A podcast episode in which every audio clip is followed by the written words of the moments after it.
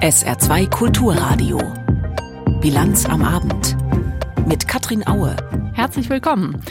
Die Finanzspritze für die saarländische Stahlindustrie kommt. Wirtschaftsminister Habeck hat heute die Milliardenförderung zugesagt, wie von der Industrie erhofft. Nein, ersehnt.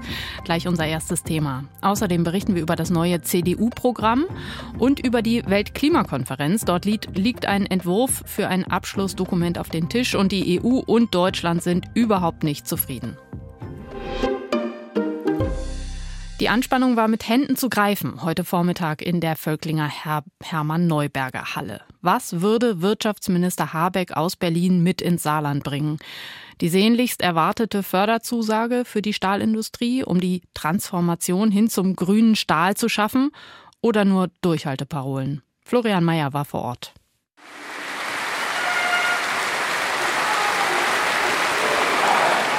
Es war den rund 3000 Mitarbeiterinnen und Mitarbeitern von Saarstahl allen anzusehen und vor allem zu hören. Die Freude nach den positiven Nachrichten, die Bundeswirtschaftsminister Robert Habeck im Gepäck hatte, war riesengroß. Erleichterung bei den Stahlarbeitern. Der lange Kampf, den wir jetzt wirklich seit 2016 geführt haben, äh, hat sich jetzt im Endeffekt tatsächlich gelohnt. Also der heutige Tag war auf jeden Fall ein richtig geiler Fortschritt für uns. Mega gut. Also das war wie Geburtstag, Weihnachten, Ostern, alles zusammen. Das war der historischste Tag, den ich kenne. Und auch den politisch und wirtschaftlich Verantwortlichen war die Erleichterung nach der langen Hängepartie anzumerken. Ministerpräsidentin Anke Rehlinger. Termin, dem Besuch des Bundesministers hier im Saarland, mitten im Saarland bei der saarländischen Stahlindustrie, geht ein Zeichen von Klarheit und Sicherheit einher für die Beschäftigten in der Stahlindustrie, für das Unternehmen und ich würde sagen, angesichts der Bedeutung der saarländischen Stahlindustrie für diesen Wirtschaftsstandort und die Zukunft dieses Landes insgesamt. 2,6 Milliarden Euro wird die Stahlindustrie nun für die Umstellung auf die Produktion Produktion mit Wasserstoff bekommen. Ein Drittel davon aus dem Land, zwei Drittel aus dem Bund. Das sei trotz der immer noch komplizierten Haushaltslage im Land wie auch vor allem im Bund sicher, sagte Bundeswirtschaftsminister Habeck dem SR. Es fehle lediglich noch das Okay von der EU, aber das sei Formsache. Das wird auf jeden Fall so sein. Wir haben jetzt schon die Möglichkeit, solange diese Haushaltssperre da ist, ähm, Einzelprojekte zu genehmigen und haben die auch schon genehmigt bekommen. Sollte diese Sperre noch immer da liegen, weil der Haushalt noch nicht verabschiedet ist, werden wir davon Gebrauch machen und ich bin mir mir sicher, dass es dann auch entsperrt wird, das Geld. Vor allem habe ich aber die Hoffnung, dass bis dahin dann, es dauert jetzt noch, müssen sozusagen noch Stempel gesetzt werden, ein kleiner formaler Weg noch gegangen werden, dass bis dahin dann der Haushalt auch wieder freigegeben ist. Und auch die saarländische Landesregierung werde ihren finanziellen Teil zur Sache beitragen. Der Transformationsfonds soll ab morgen, wenn die mehrtägige Landtagssitzung rund um den saarländischen Haushalt beginnt, auf verfassungsrechtlich sichere Füße gestellt werden. 780 Millionen Euro sind für die Stahlindustrie im Transformationsfonds eingeplant. Für Saarstahl und Dillinger bedeutet all das nun Planungssicherheit. Denn mit dieser sicheren Zusage aus Berlin können nun auch die notwendigen Vorbereitungen und Arbeiten beginnen, um mutmaßlich 2027 mit der neuen Produktion loszulegen, erklärte der Vorstandschef der Stahlholding Saar, Stefan Rauber. Wir sind schon dabei und die Bagger rollen schon an verschiedenen Stellen. Das wird auch jetzt so weitergehen. Also Stück für Stück werden wir jetzt die Einheiten abarbeiten und dann auch im Frühjahr zu den Einzelbestellungen kommen. Das alles steht jetzt in den nächsten Monaten auf dem Programm. Wer an dem künftigen Firmengelände des US-Chip-Herstellers Wolfspeed in Ensdorf vorbeifährt, sieht, auch dort rollen schon so einige Bagger.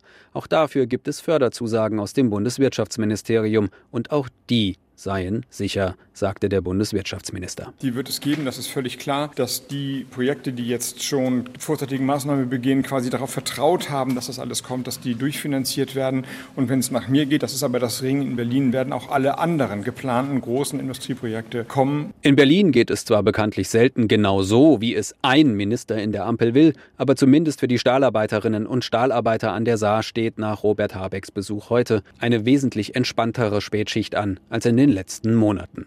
Und noch eine Entscheidung wurde heute verkündet in Sachen Ende von klimaschädlicher Wirtschaft. Die EU-Kommission hat genehmigt, dass Deutschland dem Energiekonzern RWE 2,6 Milliarden Euro zahlt. Als Entschädigung dafür, dass RWE seine Braunkohlekraftwerke im Rheinischen Revier stilllegt. Katrin Schmid hat die Begründung gelesen. Ja, die Kommission kommt zu dem Schluss, dass diese staatliche Ausgleichszahlung im Einklang steht mit den EU-Beihilfevorschriften und sie begründet das in drei Kategorien. Die erste ist, ist die Beihilfe erforderlich? Ja, sagt die Kommission, weil der Energiekonzern ja schließlich profitable Braunkohlekraftwerke auslaufen lassen soll. Dafür brauche RWE einen Anreiz, müsse für den Austritt aus dem Markt entschädigt werden, damit, und das ist ja Sinn und Zweck der Geschichte, damit Deutschland seine Klimaziele erreichen kann, also konkret geht auch in Bezug auf die Verringerung der Treibhausgasemissionen bis 2030. Dann zweite Kategorie, ist die Beihilfe geeignet? Ja, sagt die Kommission auch hier, weil andere Politikinstrumente da offenbar keinen Konsens ermöglicht hätten zwischen Bundesregierung und Kraftwerksbetreibern. Und last but not least, ist die Beihilfe angemessen? Auch ja, sagt die Kommission, denn die 2,6 Milliarden Euro stellten keine Überkompensation dar. Das Risiko, dass da eine unerwünschte Wettbewerbsverzerrung eintritt, sei gering, weil die Gewinne des Konzerns deutlich über der Entschädigung liegen. Ob mit dieser Entscheidung der EU-Kommission zu rechnen war, dazu noch einmal Katrin Schmid. Also zuletzt wohl schon. Allerdings muss man auch sagen, die Sache war nicht von Anfang an klar. Deutschland hatte die Entschädigungszahlungen bereits im Jahr 2021 bei der Kommission angemeldet, auch im Paket mit 1,75 Milliarden Euro für die Lausitz Energiekraftwerke AG, kurz LEAG. Insgesamt also 4,35 Milliarden. Und das wurde zunächst begründet mit dem gesetzlich beschlossenen Kohleausstieg bis 2038. Da hatte die Kommission aber erhebliche Zweifel angemeldet, ob diese Entschädigung Entschädigung so verhältnismäßig sei. Erst danach, mit dem Hintergrund, dass die Bundesregierung den Ausstieg aus der Kohleförderung und Verstromung auf 2030 vorziehen will und das auch so mit RWE vereinbart hat, gab es nun dieses grüne Licht. Das gilt übrigens noch nicht für die Hilfen für LEAG. Da läuft der Prozess noch. Brüssel befinde sich hier in konstruktivem Austausch mit den deutschen Behörden. So heißt es hier heute von der Kommission. Der Präsident der diesjährigen Weltklimakonferenz in Dubai heißt Sultan, Sultan Al-Jaber. Er ist gleichzeitig Chef der staatlichen Ölgesellschaft der Vereinigten Arabischen Emirate, der Abu Dhabi National Oil Company. Deshalb sagen Kritiker schon lange, seitdem klar ist, dass er derjenige ist, unter dem bei der COP28 die Erderhitzung gestoppt werden soll, Sie sagen, hier wird der Bock zum Gärtner gemacht. Ein Ölmanager als oberster Klimaschützer.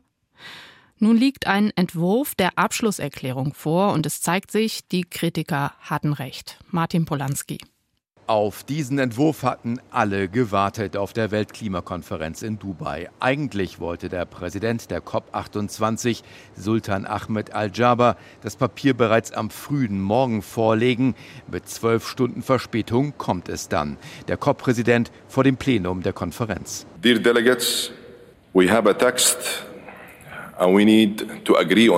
Verehrte Delegierte, wir haben einen Text und wir müssen uns auf den Text verständigen. Die Zeit der Diskussionen geht zu Ende. Es ist nun Zeit für Entscheidungen. Al-Jaber spricht von einem gewaltigen Schritt vorwärts. Allerdings bleibt der Entwurf weit hinter dem zurück, was insbesondere die Europäer fordern. Und zwar eine Festlegung der Weltgemeinschaft auf den schrittweisen Ausstieg aus fossilen Energieträgern.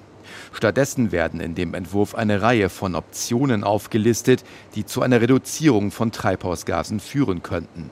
Etwa eine Verdreifachung der erneuerbaren Energien bis 2030, die Nutzung verschiedener Technologien wie CO2-Abscheidung oder Kernkraft oder auch die Möglichkeit, den Konsum und die Produktion von Kohle, Öl und Gas in einer gerechten und geordneten Weise zu reduzieren, wie es in dem Text heißt.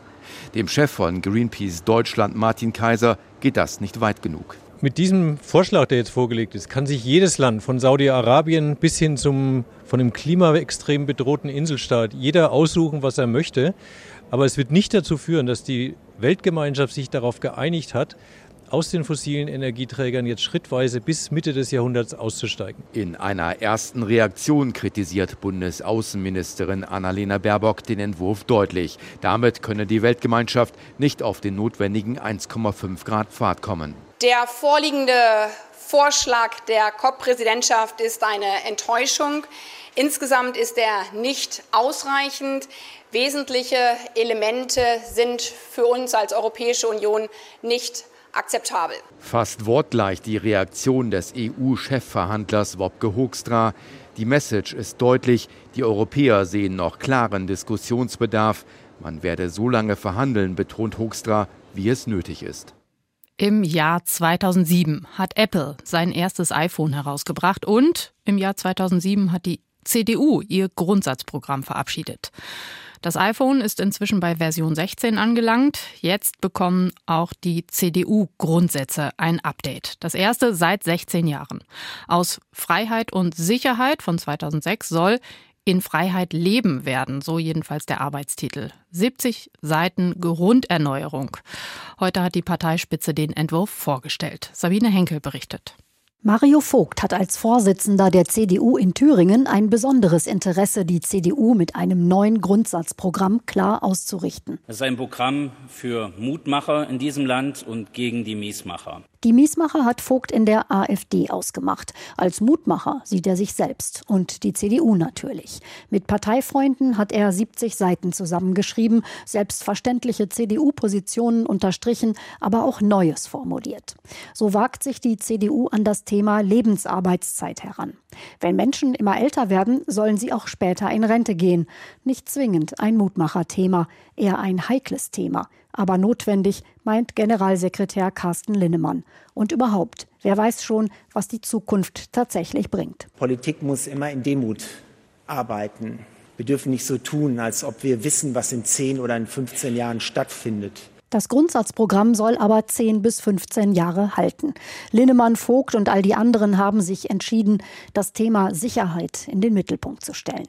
Dazu soll vieles beitragen, was im Papier steht. Mehr Polizei zum Beispiel, eine sichere Energieversorgung auch durch Atomkraftwerke oder auch eine konsequente Asylpolitik. Die CDU setzt auf Asylverfahren in sicheren Drittstaaten. Mehr Kontrolle soll im weltoffenen Deutschland für Sicherheit sorgen, sagt Mario Vogt. Wir sind ein weltoffenes und gastfreundliches Land. Gastfreundschaft heißt bei uns aber nicht die Tür aushängen in unserer Wohnung, sondern Gastfreundschaft bedeutet, selber zu bestimmen, wer und wie viele auch in unsere Wohnung kommen. Wer in dieser Wohnung angekommen ist, soll sich an Regeln halten, an die deutsche Leitkultur. Ein Begriff, der in den Nullerjahren schon einmal breit diskutiert wurde. Ein gewisser Friedrich Merz hatte den Begriff Leitkultur eingebracht und damals für Aufregung in der CDU gesorgt. 23 Jahre und drei Parteivorsitzende später steht die Leitkultur im Grundsatzprogramm. Wird die Partei nun konservativer? Nein, meint Serap Güler. Gerade dieses Beispiel Leitkultur können Sie mit vielerlei Attributen schmücken. Es ist definitiv nicht nur konservativ. Nicht nur konservativ, sondern auch liberal und christlich-sozial soll das Programm insgesamt sein.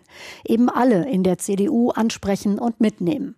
So wie es sich für eine Volkspartei gehört, sagt Karl-Josef Laumann, zuständig für das Soziale in Nordrhein-Westfalen. Es ist ein Programm, was einfach die Volkspartei Union widerspiegelt. Wir sind keine Arbeitnehmerpartei, aber wir sind auch keine reine Unternehmerpartei. Das Grundsatzprogramm der Partei trägt den Titel In Freiheit leben. Die Autoren wollen nichts vorschreiben, sagen sie, was nicht so ganz stimmt. Sie wollen ein verpflichtendes Gesellschaftsjahr einführen und bloß nicht gendern. Das sollen doch bitte alle sein lassen. So viel Freiheit ist dann auch wieder nicht. Die CDU hat ein neues Grundsatzprogramm. Dazu der Kommentar von Uli Haug aus dem ARD Hauptstadtstudio. Wir brauchen eine konservative Partei in Deutschland, die die Mitte organisiert. Und dafür muss sie wissen, wer sie ist. Das sagt nicht CDU-Chef Friedrich Merz, sondern der grüne Vizekanzler Robert Habeck. Und mit dem erst vierten Grundsatzprogramm in fast 80 Jahren versucht die CDU für sich neu zu definieren, was sie unter Volkspartei der Mitte anno 2023 versteht. Und dabei greift sie, wie es sich für eine konservative Partei gehört, auch auf altbewährtes zurück. Konkret will sie der Atomkraft noch eine Chance geben und auf deutsche Leitkultur setzen. Der konservative Kampfbegriff der späten März 90er findet sich 25 Jahre später prominent im CDU-Grundsatzprogrammentwurf wieder. Diesmal soll Leitkultur aber nicht nur definieren, was typisch deutsch ist, sondern die Leitkultur soll gesellschaftlichen Zusammenhalt sichern. Die Würde des Menschen, Grund- und Menschenrechte, Respekt, Toleranz, das Bewusstsein von Heimat, das Existenzrecht Israels. All das gehört für die CDU mittlerweile zur Leitkultur. Und all das klingt nach Grundsätzen, die für alle gelten könnten. Aber die CDU richtet sich mit ihrer Leitkultur wohl vor allem an die rund sechs Millionen Muslime im Land.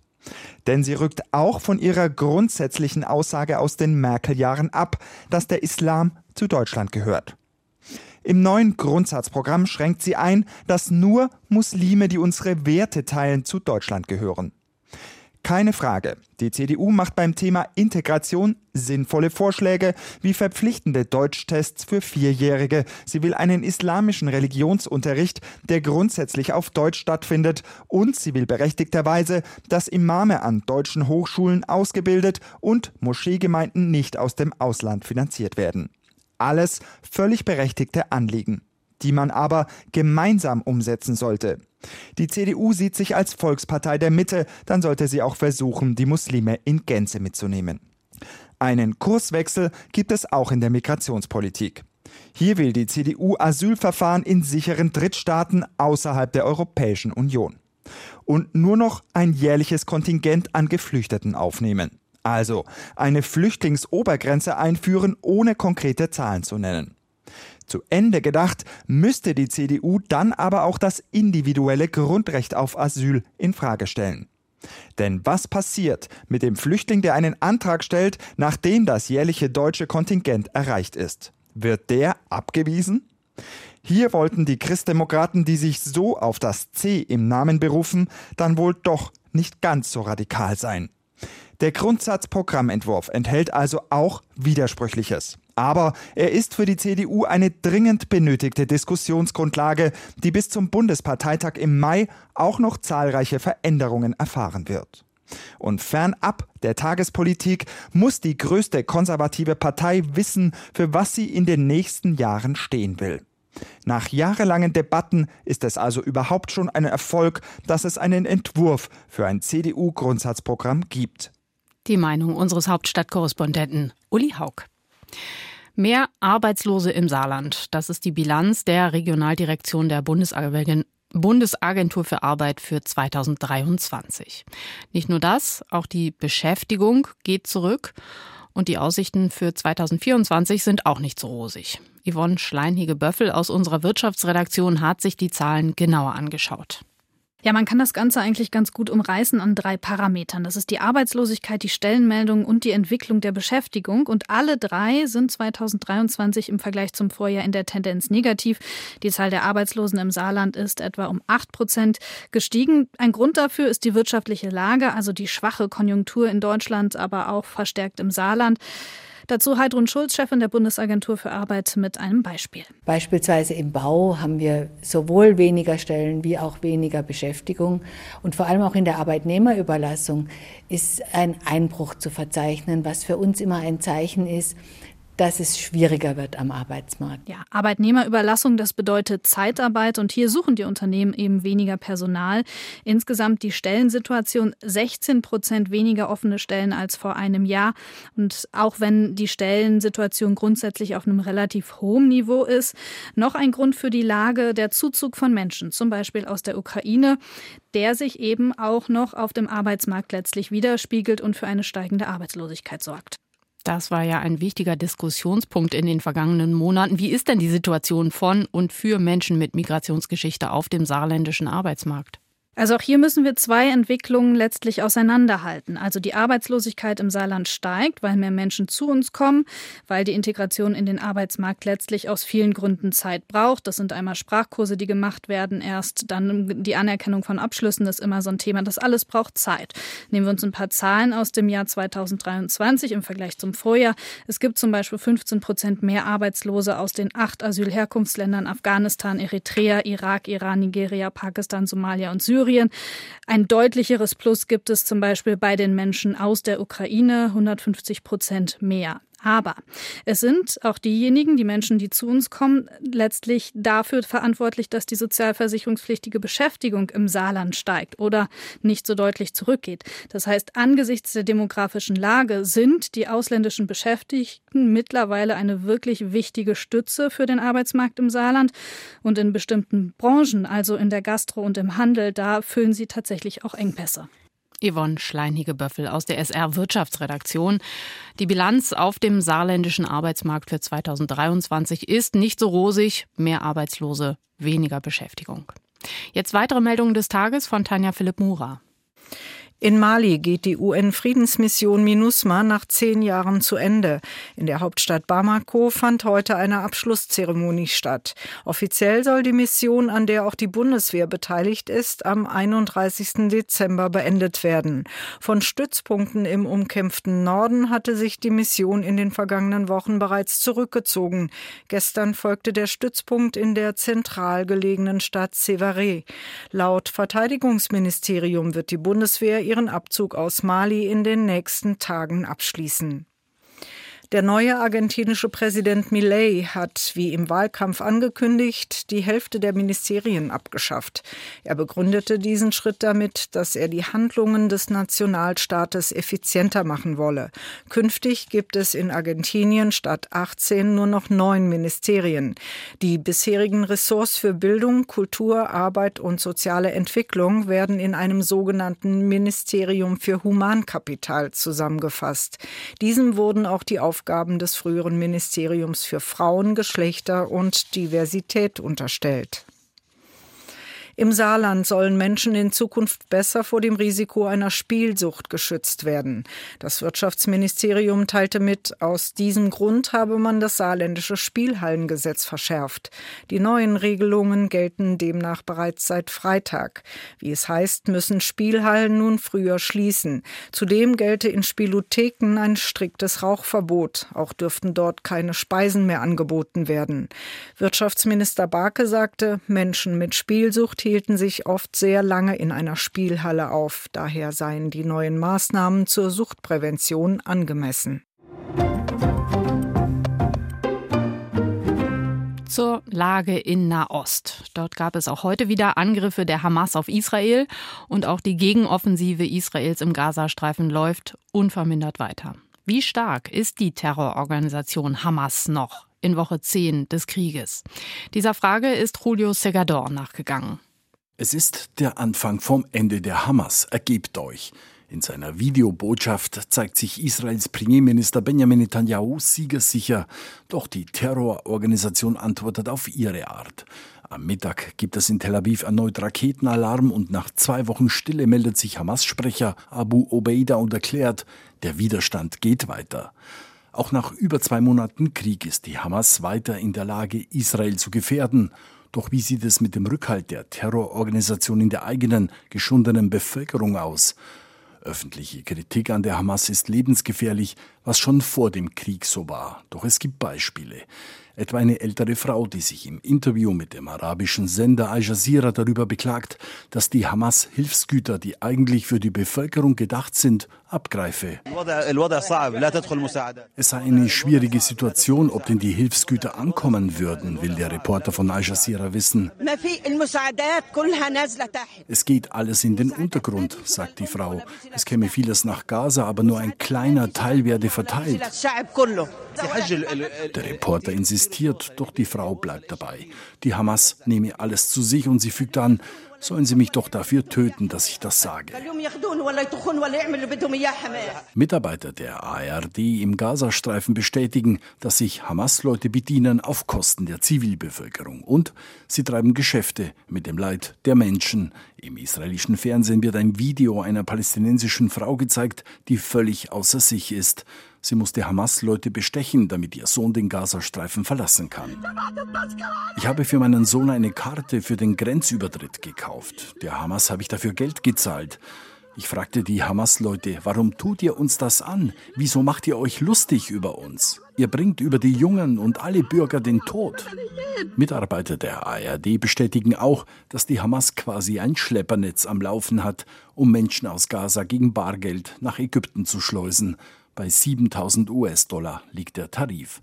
Das sind zwar nur Einzelbeispiele, doch man kann davon ausgehen, dass der Ärger über die Hamas im Gazastreifen besteht.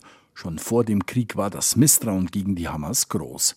Eine vom Golfemirat Katar finanzierte Umfrage im Gazastreifen kam im vergangenen Jahr zu dem Ergebnis, dass etwa die Hälfte der Befragten sagte, sie könnten ihre Regierung nicht ohne Angst vor Repressalien kritisieren. Knapp zwei Drittel der Befragten drückten ihr Misstrauen gegen die eigene Regierung aus. Angst vor den Repressalien der Hamas besteht noch immer. Doch manchmal lassen Wut und Verzweiflung diese vergessen, so wie bei einem Journalisten, der in einem Radiointerview seinem Frust freien Lauf lässt. Öffentlich verflucht der Journalist aus Gaza die Hamas, namentlich den Hamas-Chef im Gazastreifen Yahya Sinwar. Er nennt ihn eine verabscheuungswürdige Kreatur. Allah werde die Zerstörung rächen, die er, Sinwar, den Menschen in Gaza zugefügt habe. Der Journalist fordert Sinwar auf, die Geiseln freizulassen, während er und seine Leute sich unter der Erde versteckt hielten hätten die Menschen in Gaza nicht einmal Zugang zu Wasser. Dass das Leid der Bevölkerung Sinwar beeindruckt, darf bezweifelt werden. Schon immer war für ihn die Not der eigenen Leute Kalkül im Kampf gegen Israel. Nach der Parlamentswahl in Polen hat die rechtskonservative PiS den Regierungswechsel lange hinausgezögert. Aber jetzt ist der Weg dann doch frei. Heute Nachmittag ist Polens amtierender Ministerpräsident Mateusz Morawiecki mit der Vertrauensfrage im Parlament gescheitert. Das heißt, jetzt ist der ehemalige EU-Ratspräsident Donald Tusk dran mit dem Versuch der Regierungsbildung. Martin Adam berichtet. Die Regierungszeit der PiS-Partei in Polen ist beendet. Am späten Montagnachmittag stimmte der Sejm gegen die Regierung des bisherigen Premierministers Mateusz Morawiecki. Dabei votierten 266 Abgeordnete, also alle Stimmen aller anderen Parteien, gegen die PiS. Die Partei war bei den Wahlen Mitte Oktober zwar erneut stärkste Kraft geworden, verfügt aber ohne Koalitionspartner über keine Parlamentsmehrheit mehr. Trotzdem hatte Präsident Andrzej Duda Mateusz Morawiecki erneut den Auftrag zur Regierungsbildung erteilt und dessen Kabinett vereidigt. Spätestens zwei Wochen danach, also heute, hätte das Parlament ihm aber das Vertrauen aussprechen müssen. Das schreibt die polnische Verfassung vor. Oppositionspolitiker hatten der PiS immer wieder vorgeworfen, den Regierungswechsel künstlich zu verzögern, um noch Gelder beiseite schaffen, Akten vernichten und eigenes Personal in wichtige Positionen bringen zu können. Noch heute Abend wird der Sejm voraussichtlich Ex-Premierminister Donald Tusk den Auftrag zur Regierungsbildung erteilen. Dessen Kabinett könnte am Mittwoch vom Präsidenten vereidigt werden. Zum zweiten Mal in diesem Jahr haben die 36 Fußball-Erst- und Zweitligavereine darüber entschieden, ob sie einem externen Investor die Tür öffnen wollen, ob ein Finanzinvestor in die Vermarktung der Bundesliga einsteigen darf. Dieses Mal lautet die Antwort ja, die Vereine haben zugestimmt. Und das, obwohl der Widerstand der Fans groß war. Tim Brockmeier. Als sich die Vertreter der 36 Profiklubs gegen Mittag auf den Weg in den Sitzungssaal machten, herrschte angesichts der anstehenden großen und wichtigen Abstimmung eine spürbare Anspannung bei allen. Als die Entscheidung dann nach Stunden der Verhandlungen pro Investor gefallen war, war vielen sehr festlich zumute. Am Ende im Sinne des deutschen Fußballs war das jetzt notwendig, Klarheit zu haben. Freute sich Bayer Leverkusen Geschäftsführer Fernando Caro genauso wie Jan Christian Dresen, der Vorstandsvorsitzende des FC Bayern. Entsprach dem, was wir auch uns gewünscht haben und damit sind wir ganz zufrieden. Zwei der insgesamt 24 Ja-Stimmen. Auf den Punkt also kam es unter den Erst- und Zweitliga-Clubs zur notwendigen Zweidrittelmehrheit. Die DFL mit Geschäftsführer Mark Lenz zitterte sich bei zehn Nein-Stimmen und zwei Enthaltungen gerade so ins Ziel. Eine sehr gute Grundlage für uns handeln zu können. Handeln bedeutet nun in Verhandlungen zu treten mit Interessenten, mit potenziellen Investoren, Kapitalbeteiligungsgesellschaften. Erste Gespräche sollen noch vor Weihnachten geführt werden. Die DFL will damit vor allem eines senden, so Geschäftsführer Geschäftsführer Steffen Merkel. Das Signal, dass der deutsche Fußball bereit ist, umfassend in eine erfolgreiche Zukunft zu investieren. Bis zu einer Milliarde Euro will die Liga von einem Investor einsammeln. Im Gegenzug dafür zwischen 6 und 9 Prozent der eigenen Medienerlöse für maximal 20 Jahre abtreten. Das eingesammelte Geld soll vor allem in Zukunftsfelder investiert werden, sagt Mark Lenz. Anvisiert sind Investitionen in das Medienprodukt, die Digitalisierung und Internationalisierung der Gesamtliga. Ein eigenes Streaming-Portal soll entwickelt werden. Die internationale Wettbewerbsfähigkeit der Bundesliga soll gesteigert werden. Dafür, so die Befürworter, ist das Geld eines Investors eine alternativlose Anschubfinanzierung. Kritiker, darunter vor allem die Fans in den Kurven, sehen das anders, fürchten sich vor einer Heuschrecke. Wir sitzen hier nicht nur als Geschäftsführer, sondern tatsächlich ebenfalls als Fans, die sehr daran interessiert sind, dass sich die Liga positiv weiterentwickelt. Sagt Mark Lenz. Den Fans, denen die Liga nun einen ungeliebten Investor unter den Weihnachtsbaum legen will, gleichzeitig versuchend, ihnen die Ängste vor allem vor einer zu großen Einflussnahme eines solchen zu nehmen. Steffen Merkel. Gerade auf die Kritik teilweise aus Fankreisen, die wir gehört haben, sind wir natürlich eingegangen, gerade in der Gestaltung dann auch des Antrags, der genau solche roten Linien enthält und solche Themen enthält, die aus unserer Sicht auch in Fankreisen wichtig sind. Dabei geht es vor allem um den Einfluss, den Zugriff auf sportliche Themen. Zugriff auf sportliche Themen sind immer ausgeschlossen. Sagt Mark Lenz. Keine Mitbestimmung bei Fragen wie Spielplan, Anstoßzeiten oder gar Ligaspielen zu Werbezwecken im Ausland wird es nicht geben, sagt die DFL. Ob das dann die Fans zum Weihnachtsfest milde stimmt, ist offen. Möglichst bis kommenden März will die DFL den Deal mit einem Investor eingetütet haben. Zum Wetter. Morgen viele Wolken und immer wieder auch kräftiger Regen bei Höchsttemperaturen zwischen 9 und 11 Grad und am Mittwoch wieder dichte Wolken, häufig Schauer bei bis 10 Grad. Das war die Bilanz am Abend. Ich bin Katrin Aue. Tschüss.